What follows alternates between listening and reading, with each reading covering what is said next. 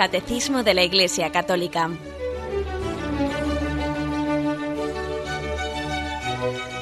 Un programa dirigido por Monseñor José Ignacio Munilla, Obispo de San Sebastián.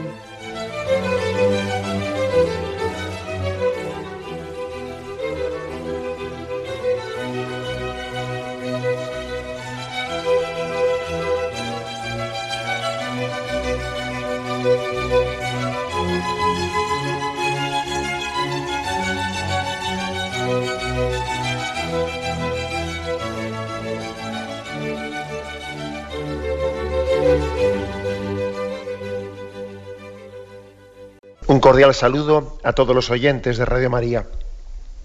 Un día más, con la gracia del Señor, proseguimos el comentario del Catecismo de nuestra Madre la Iglesia. Entramos en un apartado que tiene como título La moralidad de los actos. Es a partir del punto 1749. Estamos hablando sencillamente de, en el contexto es eh, la dignidad eh, de la persona humana, y dentro de ese contexto en el que se está poniendo las bases de la moralidad, se ha hablado de cómo el hombre es imagen de Dios, de nuestra vocación a la bienaventuranza, se ha hablado también de la libertad del hombre, y ahora damos un paso más, ya concretando más, eh, vamos ya concretando un poco más para ya afrontar, según vayamos avanzando, en esta tercera parte del catecismo que habla de la moral, vamos ya concretando más los aspectos ya más directamente eh, referidos a, los actos morales. Bueno, y entonces este, este artículo 4 que, que, afrontamos ahora tiene como título, como he dicho, la moralidad de los actos humanos. El punto 1749 con el que empieza dice así. La libertad hace del hombre un sujeto moral cuando actúa de manera deliberada, el hombre es, por así decirlo, el padre de sus actos. Los actos humanos, es decir, libremente realizados tras un juicio de conciencia, son calificables morablemente, son buenos o malos. Bueno, hemos tenido en programas anteriores tiempo de hablar sobre la libertad y, y cómo la libertad del hombre es un presupuesto para la, moralidad. Aquí dice que la libertad hace del hombre un sujeto moral. El hombre es un sujeto moral porque es libre. Un animal, un perro, no es un sujeto moral. Un árbol no es un sujeto moral. Entonces le pueden pedir responsabilidades de, sus actos. Pues no. Al no tener libertad no es un sujeto moral. La libertad supone una, conlleva inseparablemente, como hemos dicho varias veces, ¿no? Pues una responsabilidad, y eso hacia el hombre, ¿no? Un sujeto moral. Bueno. Pues bien, aquí, aquí eh, el catecismo utiliza una expresión que yo creo que es muy, bonita, muy hermosa, y que conviene que, que la hagamos nuestra, ¿no? que nos empapemos de ella. Por lo tanto, cuando el hombre actúa, dice aquí, de una manera deliberada, bien, pone esa condición, porque ya hemos explicado también cómo puede ocurrir que hay algunos actos que aunque sean actos humanos, sí, actos que nosotros hemos realizado, pues puede ser que haya actos que el hombre no los haga de una manera deliberada, sino que no puedan tener, o sea, no tengan una imputabilidad, ¿no?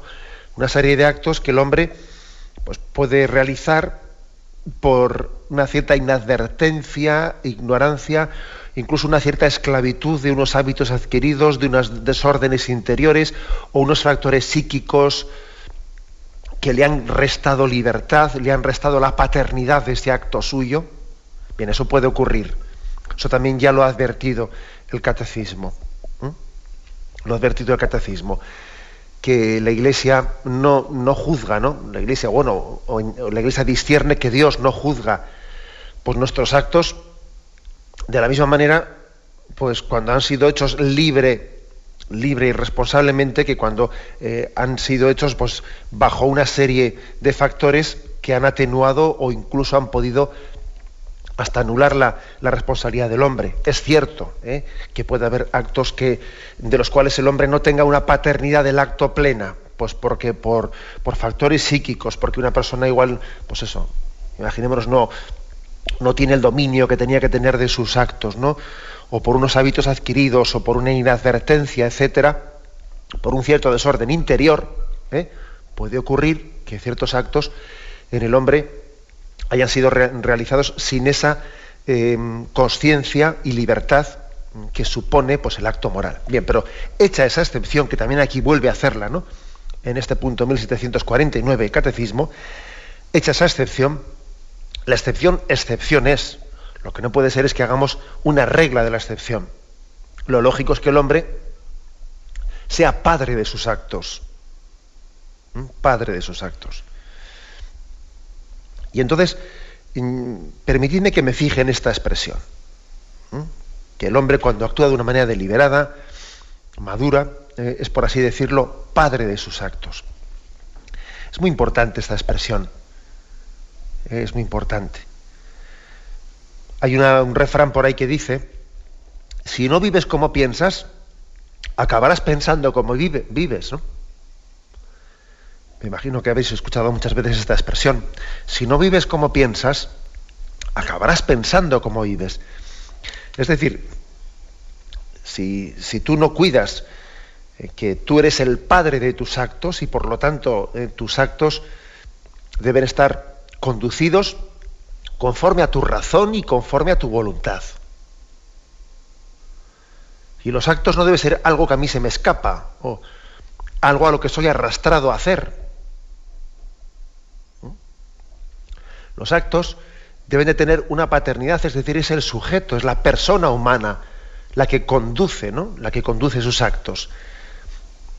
Y el actuar maduro del hombre es un actuar iluminado por la razón, bajo un juicio de razón, que mueve la voluntad a realizar unos actos. Por eso ese refrán muy sabio, ¿no? Dice, ojo, que si no vives como piensas, o sea, si no eres tú el que conduces tus actos, si no vives como piensas, acabarás pensando como vives. Es decir, al final van a ser tus actos, tus actos, los que determinen cómo eres tú. Si no eres padre de tus obras, vas a acabar siendo hijo de ellas hijo de tus obras. Tus actos son los que van a acabar determinando cómo eres tú. Y esto, esto deberíamos de meditarlo mucho, porque es que tenemos el riesgo de, que, de no tener la plena paternidad de las obras que hacemos. Que el hombre está llamado a ser Señor. Señor en el sentido de ser dueño, de, gobernar su vida, de dirigir su vida, ¿no? Dios le ha dado un señorío y tenemos que ejercerlo. El hombre es padre de sus actos. Y es que estamos en una, en una sociedad, en una cultura contradictoria, en la que parece que, bueno, que por una parte el hombre reivindica, reivindica libertad, pero luego eh, cuando ha hecho unos actos, pues parece que quiere desentenderse de la paternidad de lo que ha hecho. No, no. Eh, sí, a lo hecho pecho, como dice el refrán también, ¿no? Permitidme que hoy me refiere a tantos refranes. A lo hecho pecho, es decir, yo tengo que ser consecuente con la paternidad de mis actos y hacer frente a ellos, ¿no? Y suponer que mm, yo tengo que cargar con, también con las consecuencias de lo que he hecho. Bueno, pues esto es algo importante. ¿eh? El hombre como sujeto moral tiene una paternidad de los actos que ha hecho. Esto no quiere decir que tengamos que asustarnos, porque claro, a uno podría pensar, ¿no? O sacar el siguiente razonamiento. Bueno, claro, es que es tan, peligroso eh, como, como el actuar en esta vida conlleva una serie después de consecuencias como gobernarse en la vida supone que tú tienes que ser padre de tus actos y luego esos actos tienen responsables, cargas con responsabilidades, mejor, pues lo mejor es no tener ninguna responsabilidad y ir siempre a, eh, a rebufo de otra persona y que sea el otro el que haga y yo más bien me limito, me limito sencillamente a, a dejarme conducir por otro, ¿no? O sea, al tener miedo a la responsabilidad. No, no, no tenemos que tener miedo a la responsabilidad, no tenemos que huir de ello, porque, fijaros, hacer una dejación de nuestras responsabilidades por miedo, ¿eh? por miedo a, ellas, en el fondo ya es tomar una opción. ¿Me explico? O sea, aquí no, no, no vale, o sea, no, cabe que el hombre se esconda eh, o que no haga frente a tal responsabilidad. El decir yo no quiero hacer frente a las responsabilidades que decida otro, que sea otro el que dé la cara, eso ya es tomar una opción. O sea, el hombre es padre de sus actos siempre.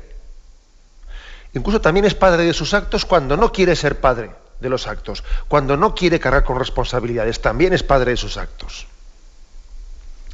No vale, por lo tanto, ¿eh?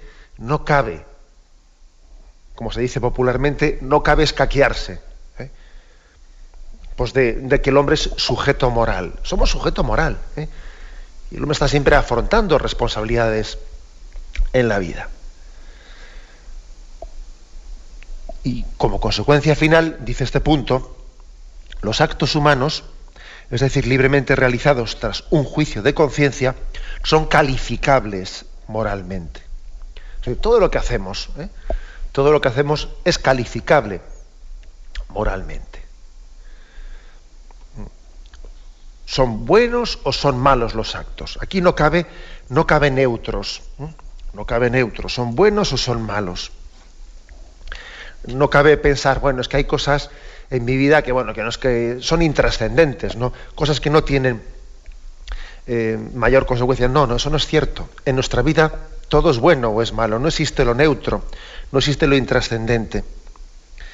Las cosas, por ejemplo, que estamos haciendo ahora mismo, ¿no? Pues el hecho de que alguien diga voy a escuchar esta radio, eso no es neutro, eso no es intrascendente. Tú ya has hecho una elección poniendo esta radio en vez de poner un programa de música que tuviese, yo que sé, pues relajado un poco más y, dice, va, no me voy a comer el coco, voy a poner un poco de música y ya está, ¿no? No, pero tú has puesto esta, esta emisora o cuando uno se ha levantado y, se ha puesto a preparar el desayuno para los niños, eso no es intrascendente, eso no es neutro. Estás haciendo un acto bueno. Bueno, pero es casi rutinario. No, no. Eh, podrá haber llegado a ser casi un hábito en tu vida poner el desayuno a los niños, pero ojo, eso es un acto bueno. O sea, en la vida, todos los actos que hacemos son calificables moralmente. ¿Son buenos o son malos? Aquí no existe el no querer mojarse.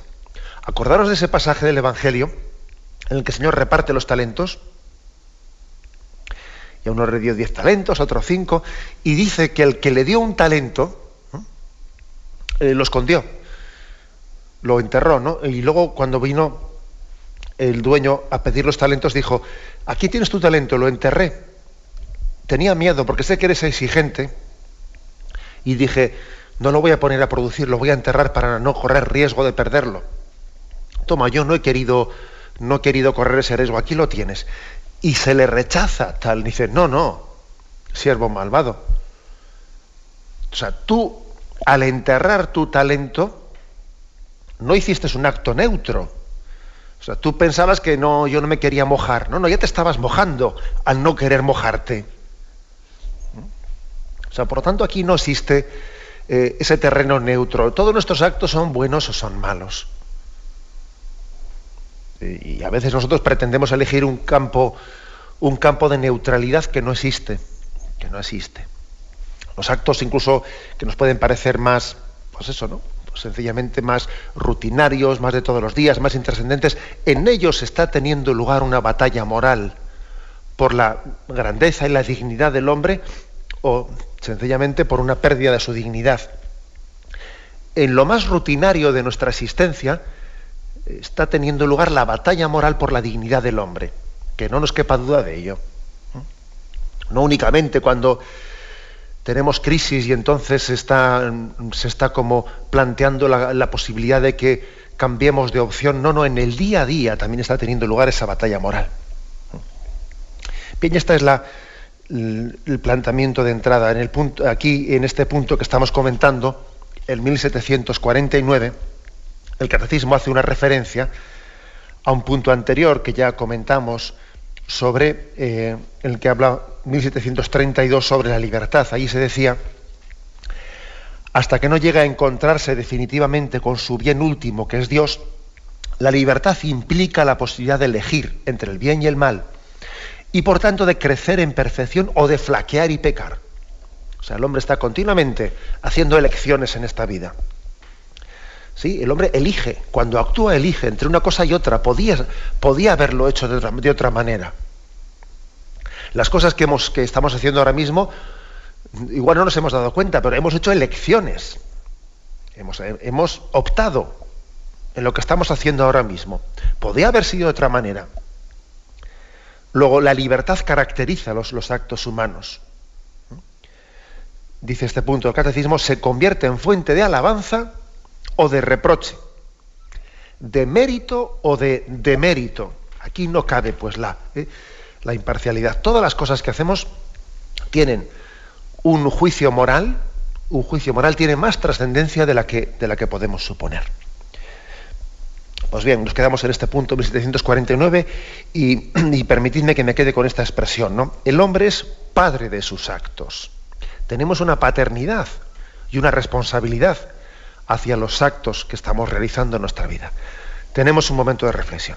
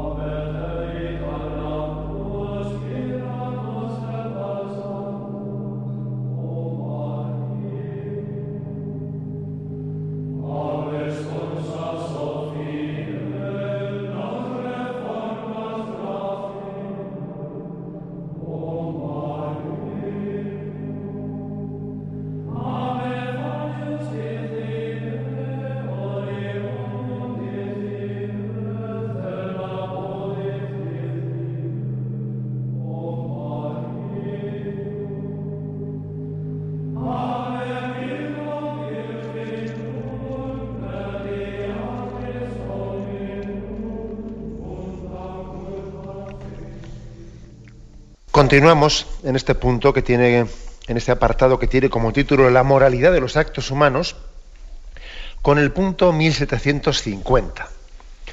Aquí habla de las fuentes de la moralidad y dice así este punto. La moralidad de los actos humanos depende. Depende de tres cosas, pone aquí. Primero, del objeto elegido. Segundo, del fin que se busca o la intención. Tercero, de las circunstancias de la acción. El objeto, la intención y las circunstancias forman las fuentes o elementos constitutivos de la moralidad de los actos humanos. ¿Mm? Bueno, pues aquí tenemos, por lo tanto, eh, una triple, una triple distinción muy importante, la moralidad de los actos humanos. ¿Mm? Bueno, antes de entrar un poquito a describir esto, pues mm, ya os dais cuenta de que no es lo mismo la moralidad juzgada pues, ante Dios que ante los hombres. ¿eh? Pues existe un código civil, un código penal, etcétera, en el que también allí se regulan las acciones y, los delitos, etcétera. Pero bueno, pues no es esta la forma, esta que estoy aquí yo eh, explicando, ¿no? Eh, no es la misma la moralidad entendida ante los ojos de Dios y de nuestra conciencia, que ante eh, una sociedad que de alguna manera legisla buscando el bien común y por lo tanto también regula la responsabilidad de los actos humanos. No es lo mismo, ¿eh? no es lo mismo. tampoco es completamente diferente. completamente diferente tampoco es, porque también busca el bien, el bien de la sociedad, ¿no?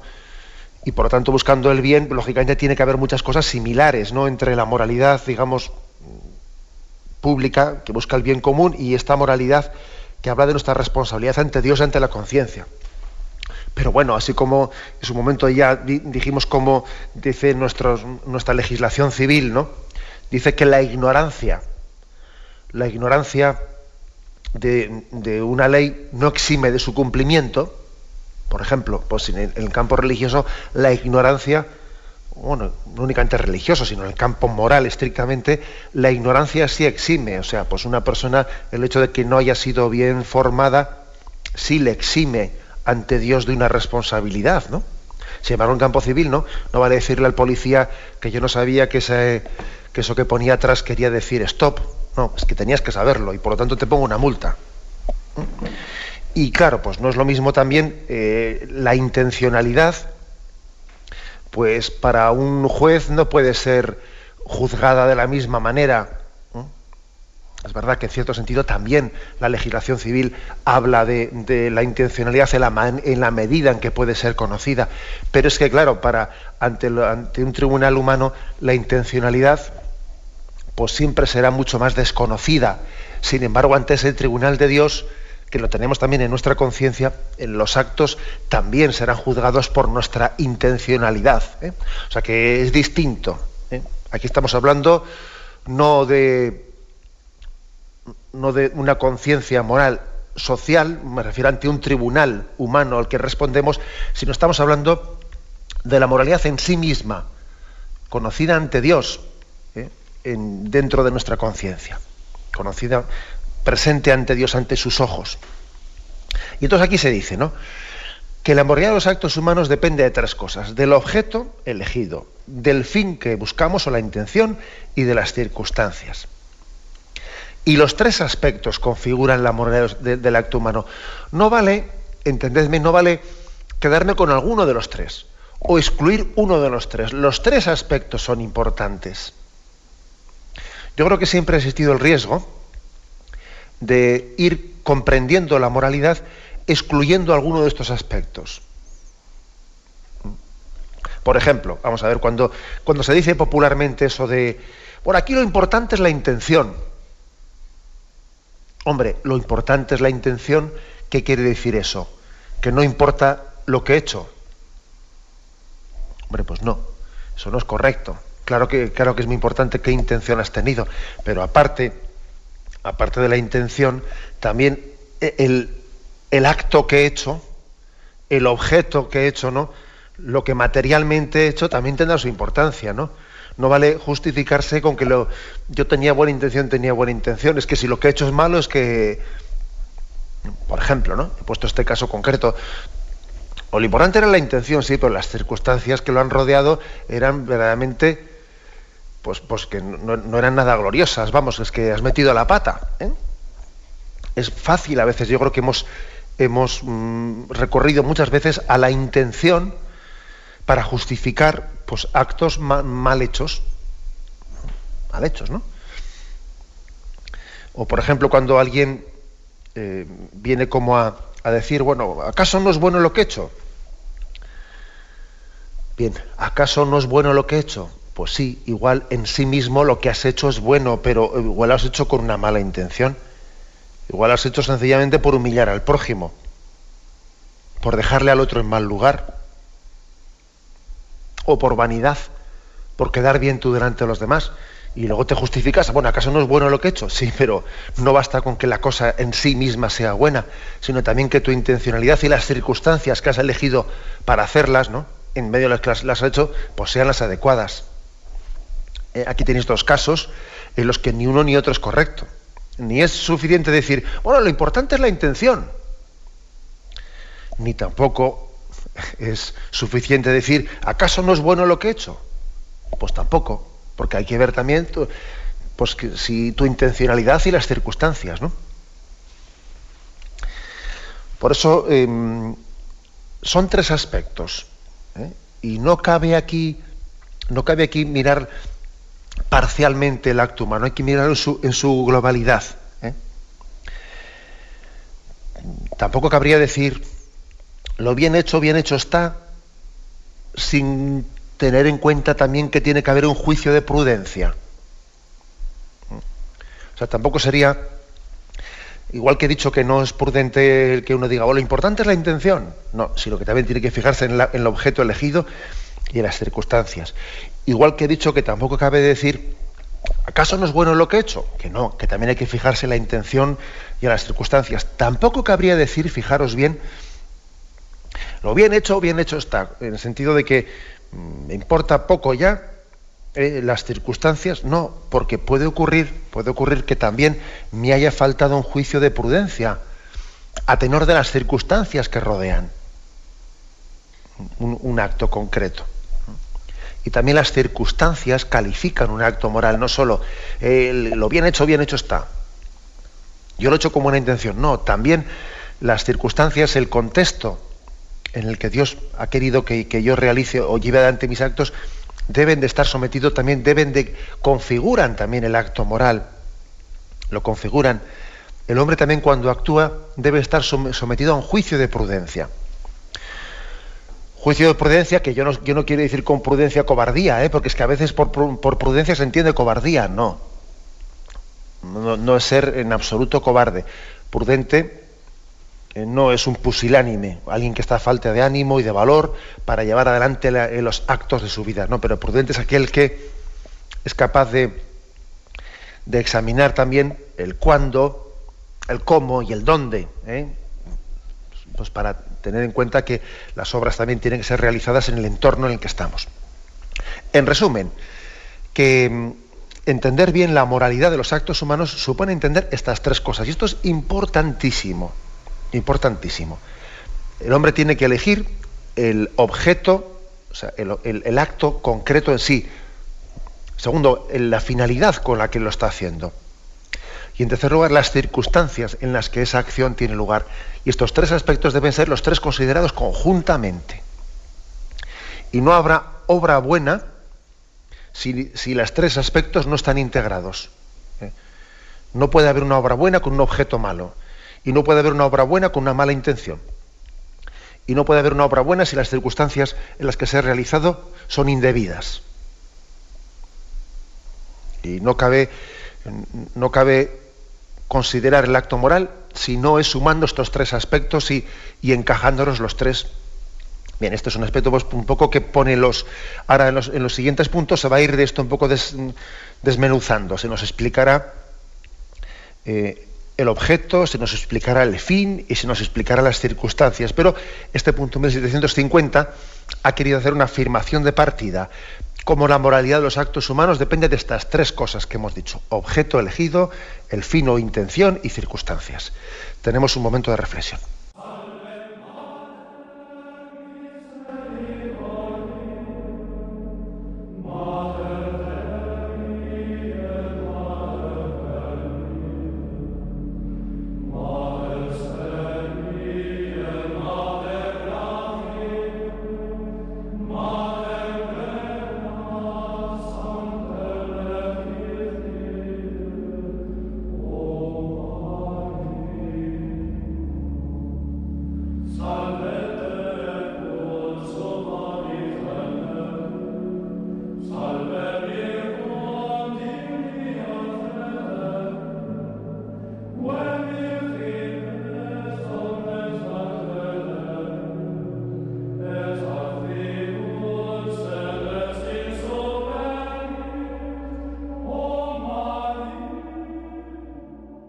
Continuamos con el punto 1751, en esta explicación en la que nos encontramos sobre la moralidad de los actos humanos. Después de haber dicho en el punto anterior, 1750, que la moralidad de los actos humanos depende de tres cosas, del objeto elegido, del fino de la intención y de las circunstancias, ahora en este punto 1751 eh, explica el primero de los tres aspectos. La moralidad depende del objeto elegido. Y dice así, el objeto elegido es un bien hacia el cual tiende deliberadamente la voluntad. Es la materia de un acto humano. El objeto elegido especifica moralmente el acto de querer, según que la razón lo reconozca y lo juzgue conforme o no conforme al bien verdadero. Las reglas objetivas de la moralidad enuncian el orden racional del bien y del mal, atestiguado por la conciencia. Bueno, es verdad que el catecismo tiene un lenguaje así un poco técnico, ¿eh? casi leído un poco literalmente, pues bueno, se nos puede un poco escapar por un poco por tecnicismo, pero, pero es bien sencillo ¿eh? lo, que, lo que viene a decir. Hay siempre una materia en el acto humano, es decir, cuando un hombre quiere una cosa, quiere algo concreto. Cuando un hombre actúa moralmente, pues uno dice, yo quiero, voy a trabajar, o voy a leer este libro, hoy voy a descansar, o voy a ayudar al prójimo, voy a ayudar a este vecino mío que, yo qué sé, le voy a ayudar a, atender la, ropa, o voy a hacer tal cosa concreta, me voy a acercar a la parroquia, voy a ofrecerme para dar catequesis, o voy a sencillamente proponerle, proponerle a un amigo irnos unos días de descanso. Es decir, uno está haciendo elecciones. Elecciones. Y eso que estoy eligiendo, eh, eso que estoy eligiendo, pues el leer, o el ayudar al prójimo, o el trabajar, o hacer la comida, lo que sea, eso que estoy eligiendo, está como concretando el acto de querer. ¿eh? está haciendo un acto concreto, un acto elegido por la voluntad. Y existen unas normas objetivas de moralidad, dice aquí, que suponen que eso que yo estoy eligiendo es bueno o es malo. Es decir, no soy yo el que hago bueno o malo, sino que eso en sí mismo es bueno o es malo. Existe el riesgo de pensarse que la moralidad, eh, que la moralidad está, es el hombre el que la crea. ¿Es el hombre el que hace el acto bueno o hace el acto malo?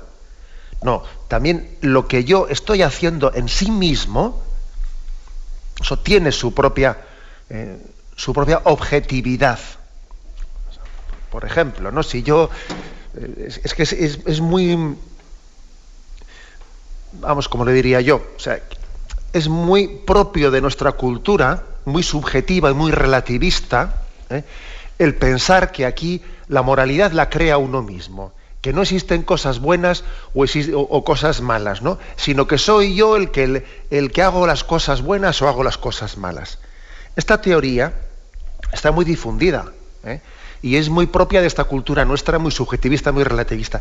Y no es cierta, tenemos que rechazarla.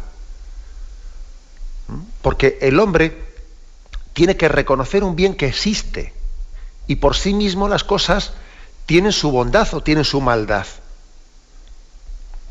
O sea, si yo, si yo decido quitarle el dinero, o por ejemplo voy a una tienda y de alguna manera pues estoy cogiendo una cosa que no es mía, o sea, que estoy robando, eso es malo en sí mismo. Y no vale decir que yo tengo buena intención, mala intención. No, no. Es que eso tiene una calificación moral. ¿El acto es bueno, en sí, es bueno o es malo en sí mismo? O sea, hay una objetividad que no soy yo el que la creo, sino que yo de alguna manera me estoy construyendo a mí mismo o me estoy destruyendo al elegir el acto bueno o al elegir el acto malo. Es verdad que luego aparte de esto habrá una intencionalidad. Es verdad que luego aparte de esto habrá unas circunstancias.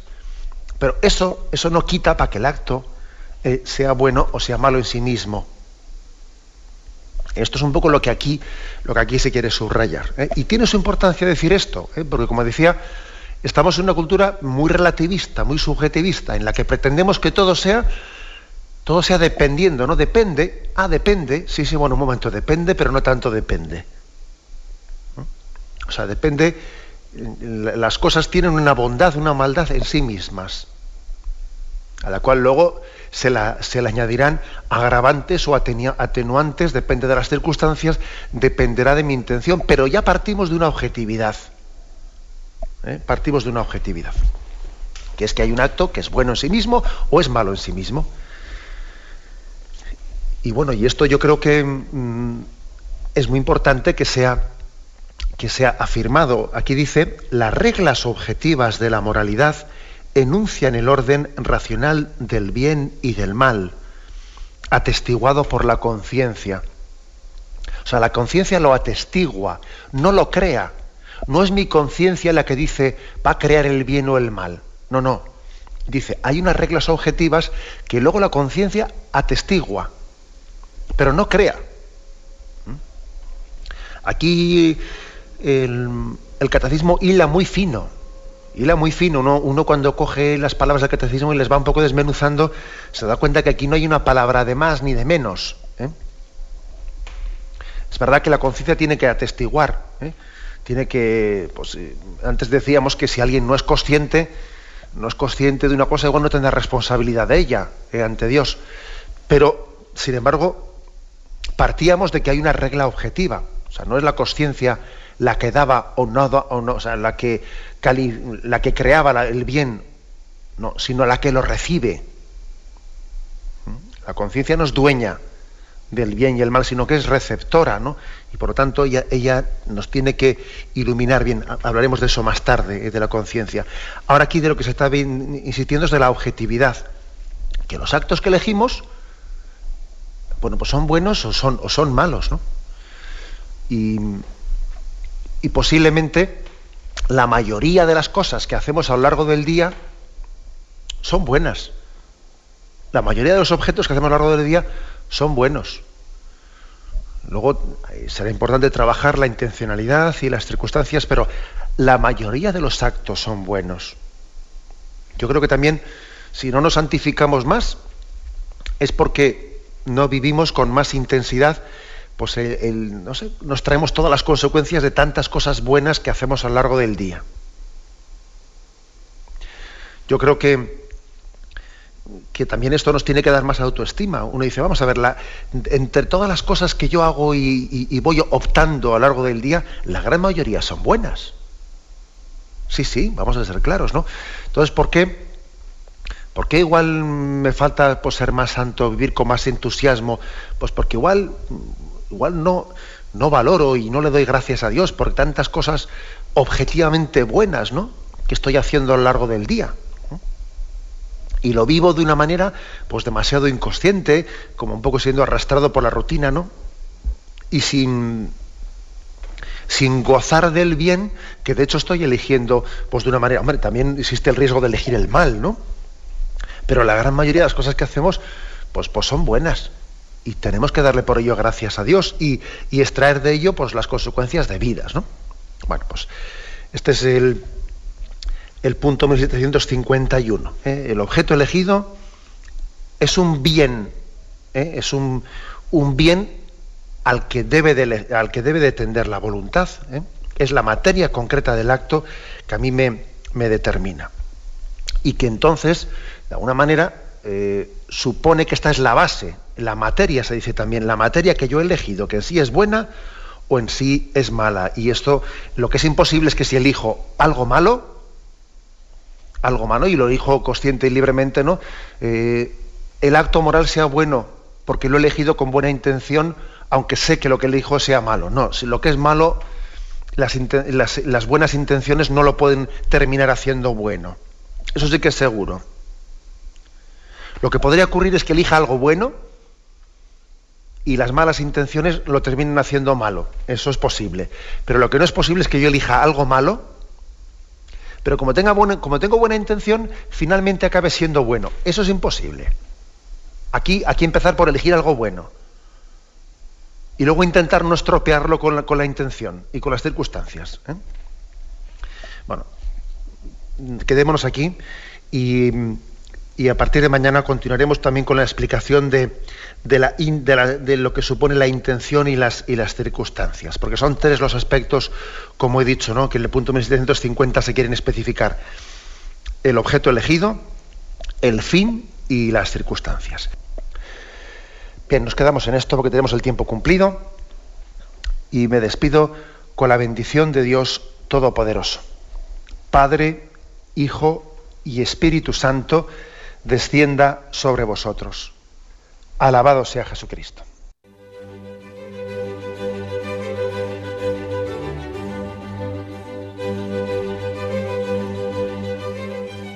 Finaliza el Catecismo de la Iglesia Católica, un programa dirigido por Monseñor José Ignacio Munilla, obispo de San Sebastián.